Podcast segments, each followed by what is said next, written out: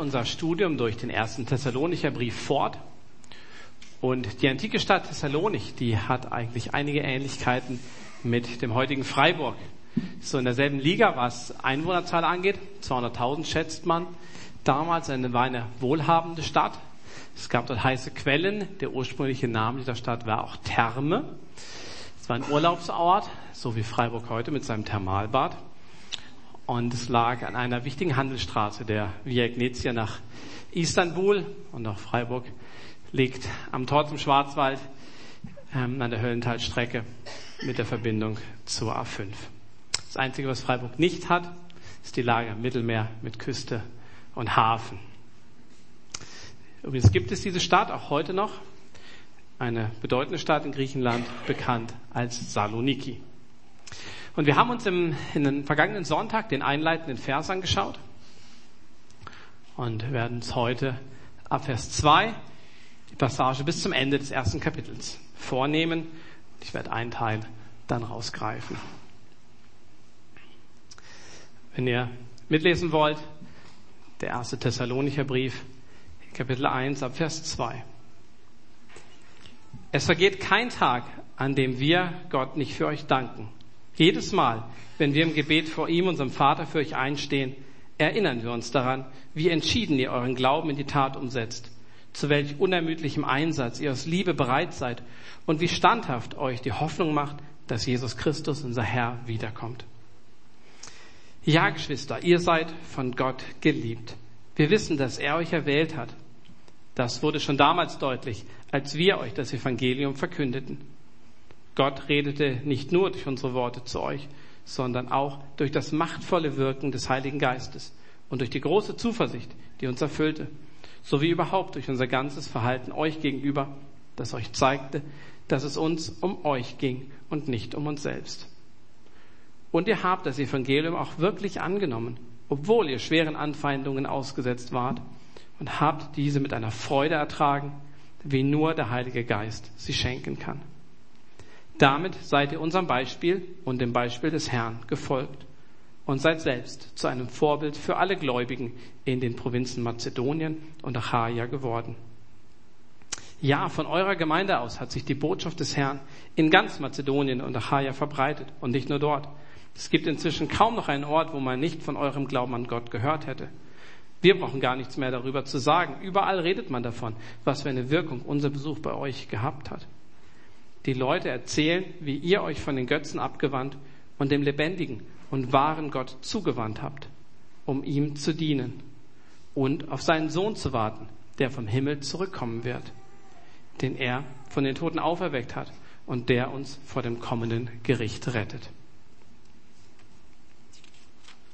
Ja, da steckt eine ganze Menge drin. Wir werden vermutlich heute und auch die nächsten zwei Sonntage damit verbringen, den Text genauer anzuschauen, können nicht heute alles anpacken, aber ich möchte mich auf eine Sache beschränken. Wir haben davon gelesen, wie Paulus, Silas und Timotheus ihren Brief damit beginnen, dass sie die Thessalonicher wissen lassen, welche Gedanken und Emotionen sie denn bewegen und leiten, wenn sie an diese junge Gemeinde denken, für sie beten. Jemand hat ja mal gesagt, es gibt keine perfekte Gemeinde und wenn du sie findest, dann engagier dich ja nicht, sonst ruinierst du sie. Und das wussten natürlich auch Paulus und Silas und Timotheus, die den Brief schreiben, aber sie sind trotzdem begeistert über das, was Timotheus dort gesehen hat und das, was sie auch von anderen hören. Wie Jesus durch den Heiligen Geist dort wirkt und wie diese junge Gemeinde für Jesus lebt. Und es gibt drei Dinge, mit denen Paulus, Silas und Timotheus diese Gemeinde kennzeichnen. In Vers 3 schreiben sie, Erinnern wir uns daran, wie entschieden ihr euren Glauben in die Tat umsetzt, zu welch unermüdlichem Einsatz ihr aus Liebe bereit seid und wie standhaft euch die Hoffnung macht, dass Jesus Christus, unser Herr, wiederkommt. Glaube, Liebe und Hoffnung.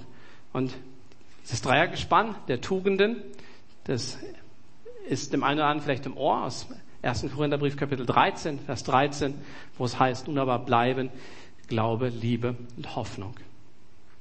Ich möchte diese drei Dinge kurz anschauen. Mit Glauben, da meinen sie nicht ein bloßes für wahr halten. Ja, Paulus schreibt auch in seinem Brief an die Galater, Und solange ich noch dieses irdische Leben habe, lebe ich im Glauben an den Sohn Gottes, der mir seine Liebe erwiesen und sich selbst hingegeben hat.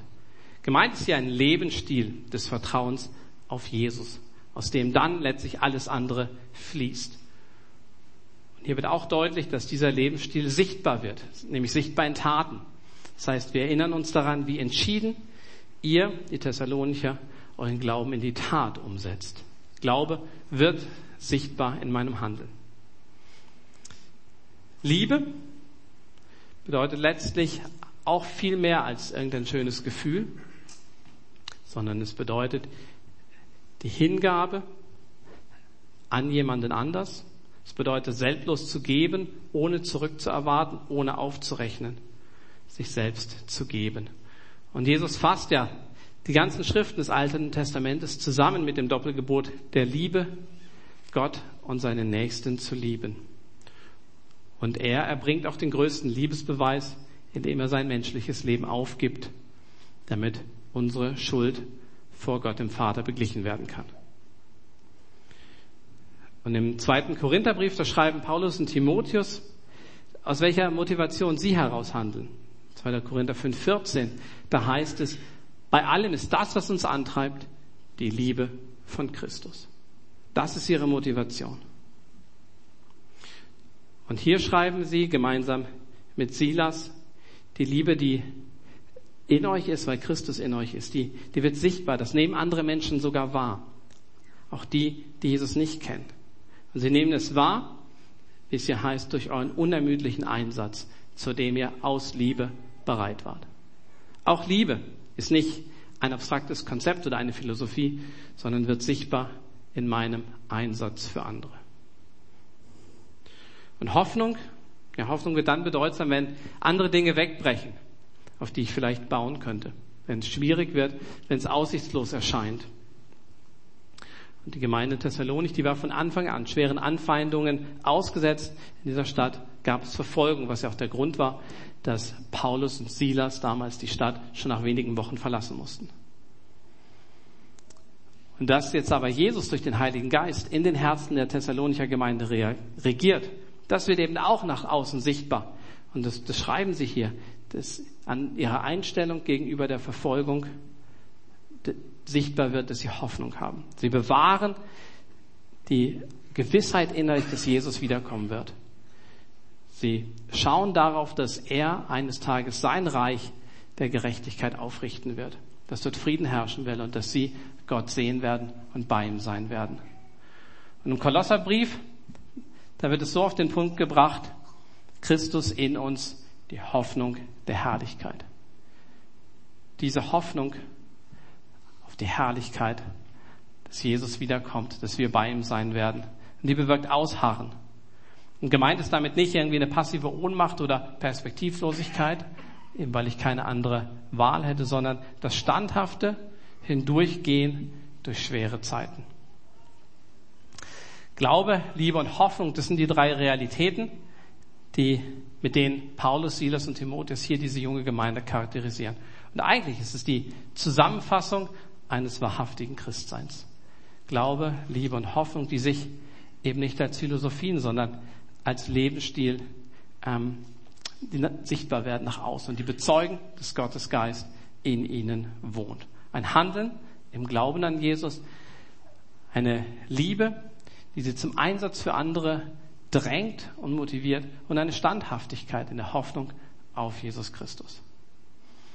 Und interessant ist, dass am Ende von Kapitel 1, das haben wir auch gelesen, da gibt es noch eine andere Beschreibung, noch ein Feedback, was die drei der jungen Gemeinde geben. Und letztlich werden diese drei Dinge, Glaube, Liebe, Hoffnung, wieder aufgegriffen in den Vers 8, 9 und 10. Da heißt es, überall redet man davon, was für eine Wirkung unser Besuch bei euch gehabt hat.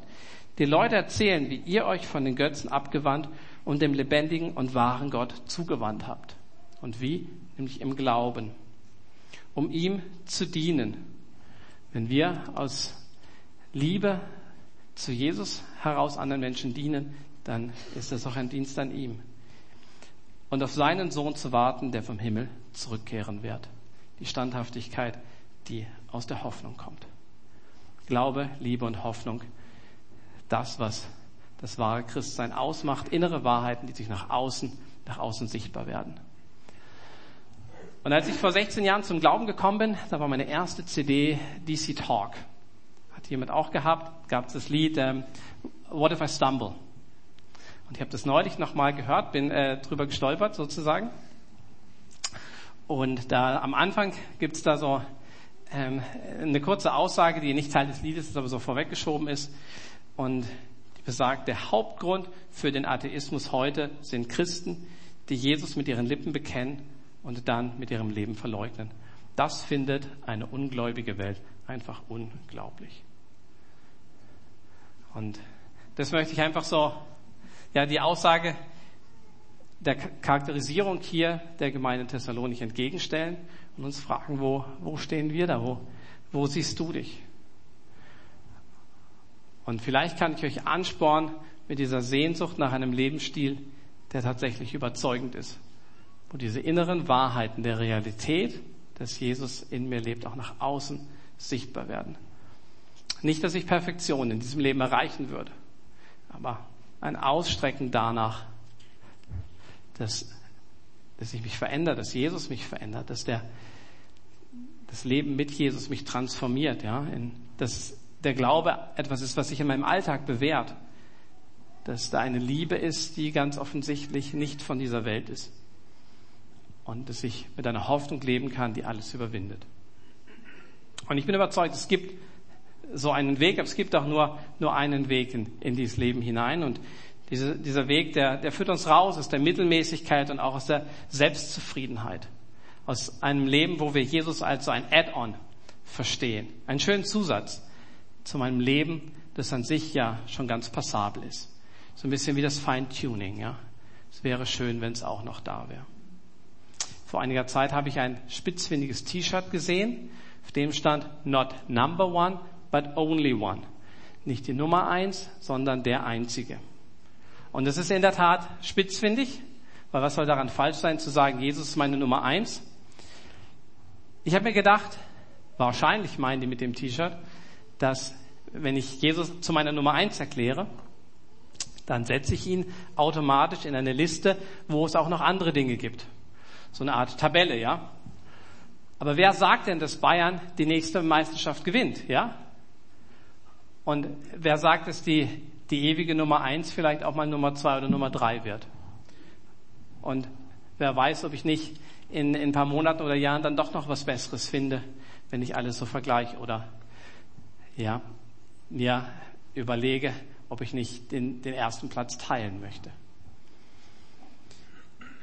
Versteht ihr, was ich meine? Ich, ich, es gibt so die Tendenz, dass ich versuche, Jesus neben all den anderen Dingen, die es auch noch gibt in meinem Leben, zu jonglieren. Studium oder Beruf, ähm, meine Beziehung, Familie, vielleicht meine Zimmersuche oder das Haus, um das ich mich kümmern muss, äh, meine Unternehmung, mein Urlaub, meine Hobbys, ähm, der Wunsch, auf dem Laufenden zu sein, natürlich auch Zeit für mich und auch Zeit für Jesus.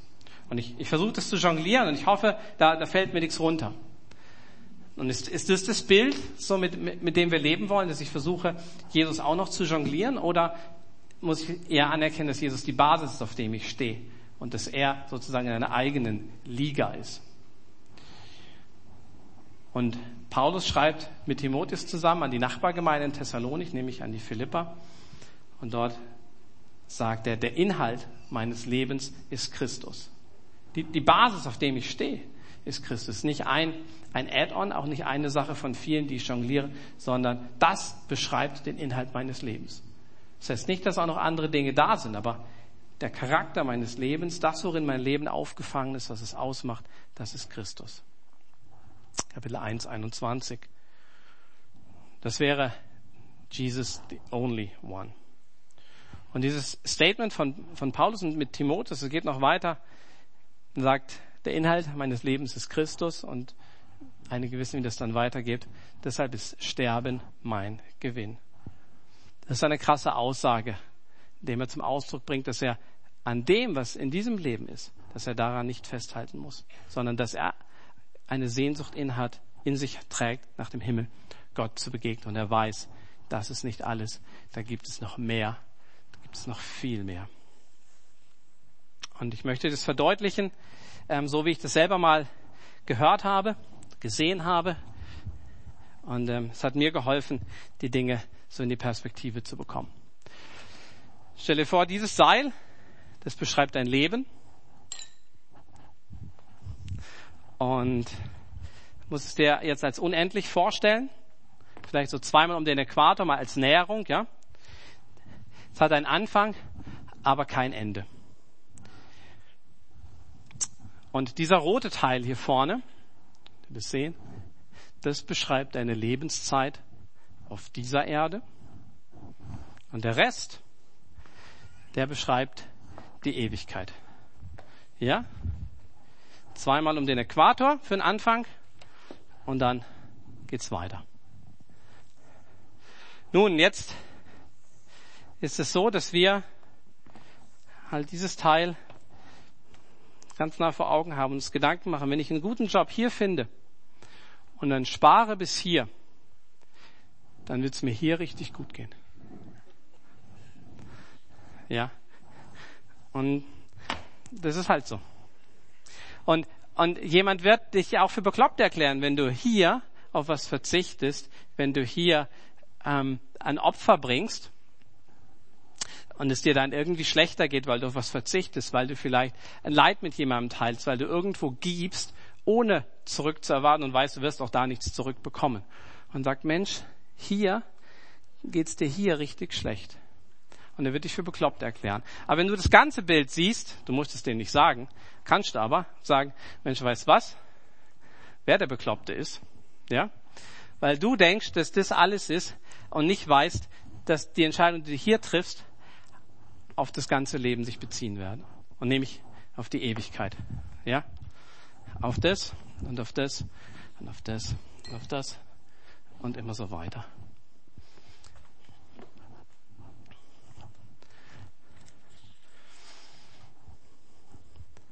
Shane Claiborne, ein Autor und Gemeindegründer, hat gesagt, manche Christen gehen so wenig Risiken ein, dass es den Menschen schwerfällt, an den Himmel zu glauben.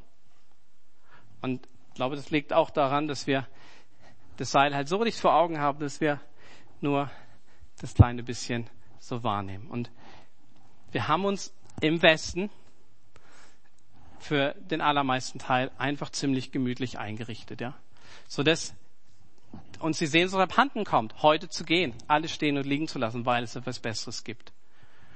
Und wir merken dabei gar nicht mehr, dass wir nicht hier zu Hause sind, weil wir das Beste, unser Bestes geben, um das, das zu machen, ja, weil wir uns auch dran gewöhnt haben, um manche Dinge vielleicht auch so hinnehmen, ja, in einer Welt leben, wo es, wo es Unrecht gibt, wo diese Welt von, von Versuchung ähm, nur so wimmelt und weil sie von Sünde entstellt ist, weil wir in einer gefallenen Welt leben. Ich denke dann ähm, manchmal an, an Torrents, ja, die ähm, als Familie in Papua-Neuguinea sind und ähm, denken, wenn sie aufwachen und in einem Land, in einer Kultur, in einer Klimazone sind, an die sie, also in die sie nicht hineingeboren sind.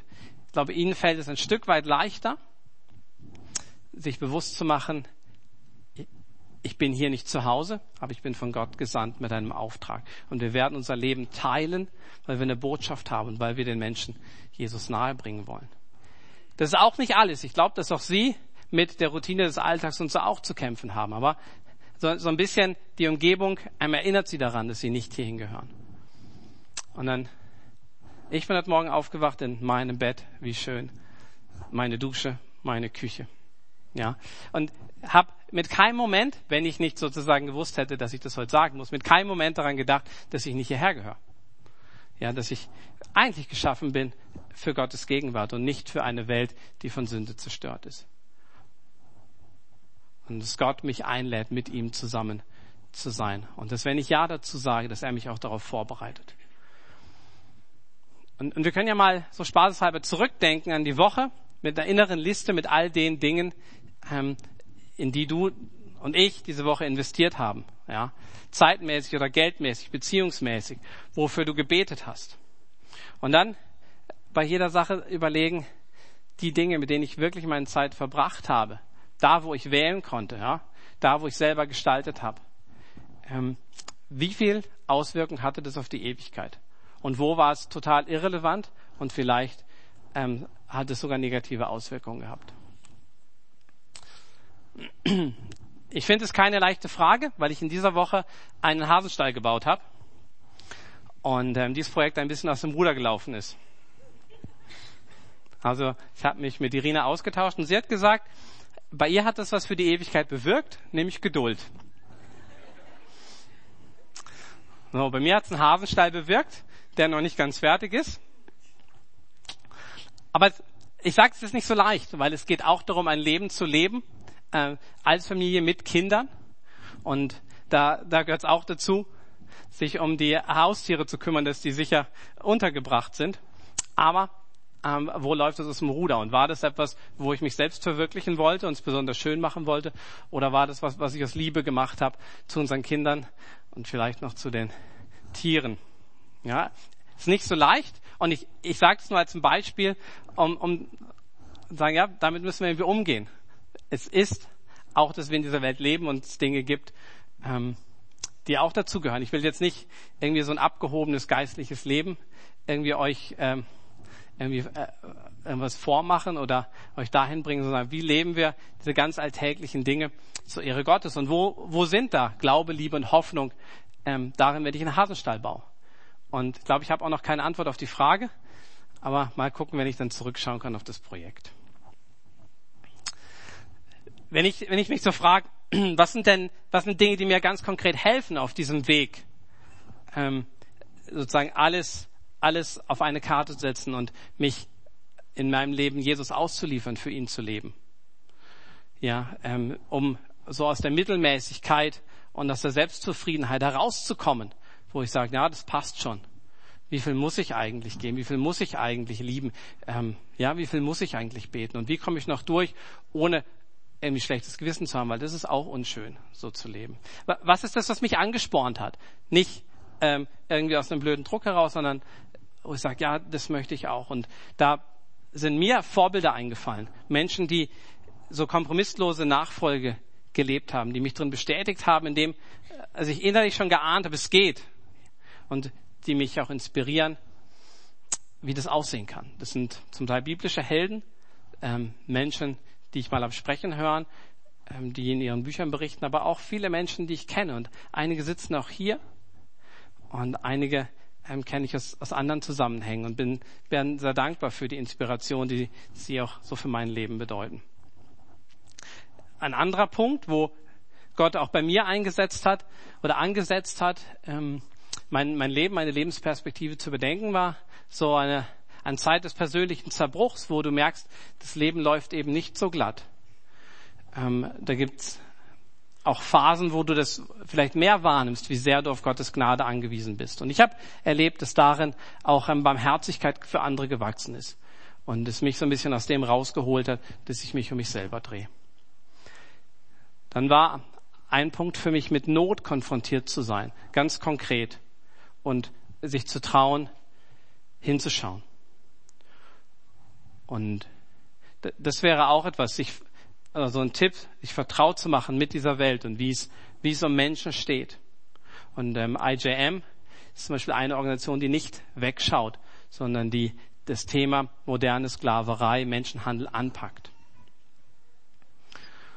Und ich muss immer, wenn ich unsere Straße entlang gehe, denken, Mensch, diese Straße ist absolut nicht repräsentativ, wenn es darum geht, wie Kinder in dieser Welt aufwachsen. In dieser Sicherheit, in diesem Frieden, mit den Möglichkeiten. Ähm, und für mich hat es auch bedeutet, oder den Wunsch gehegt, ich, ich würde gern hinfahren, ich würde gern das sehen, ich würde gern Menschen kennenlernen, die nicht in unserer Straße aufwachsen.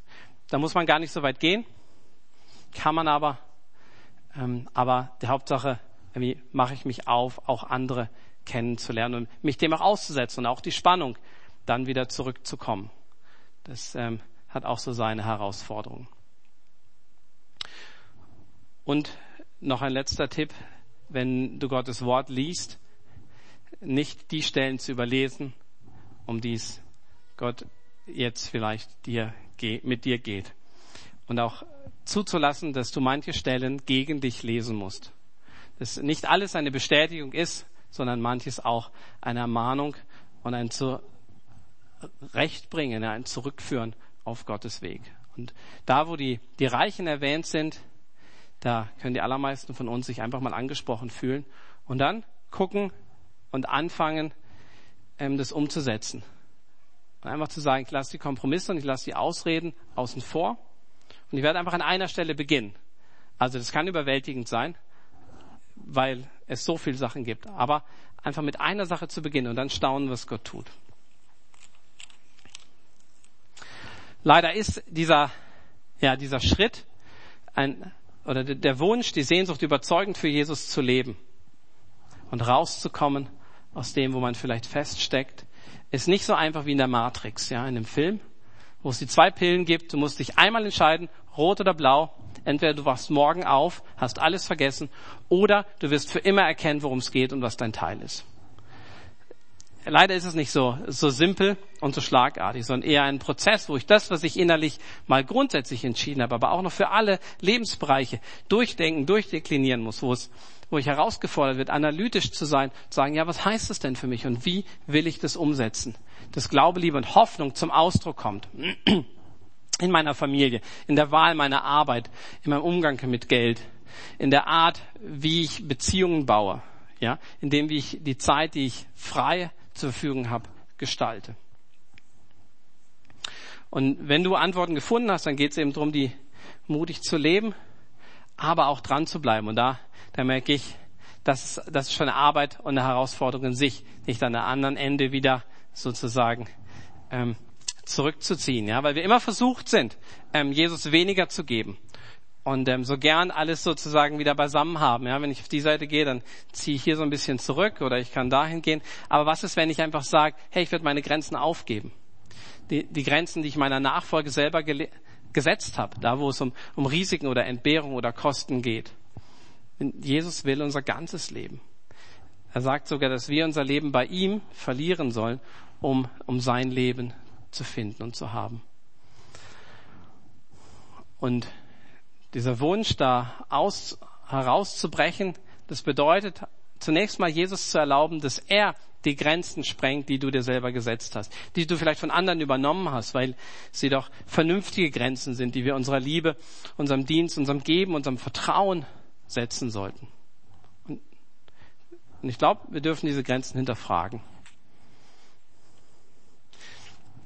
Ich weiß, dass ich mir auch solche Grenzen gesetzt habe und ich bin dabei, sie zu hinterfragen.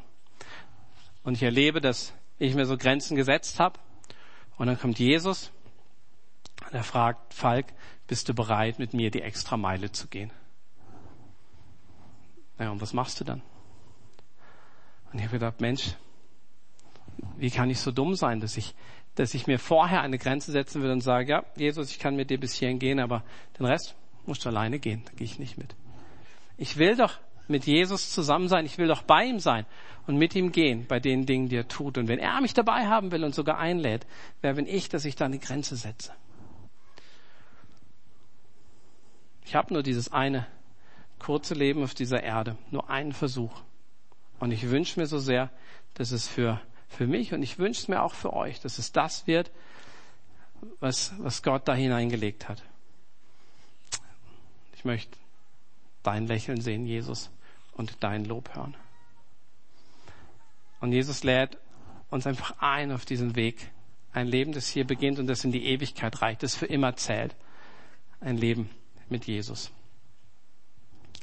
Und er hat alles gegeben und er verdient alles. Und deshalb bitte ich dich, dich anspornen zu lassen, herauszubrechen, da wo es um, um Selbstzufriedenheit geht, da wo du dir selber Grenzen gesetzt hast.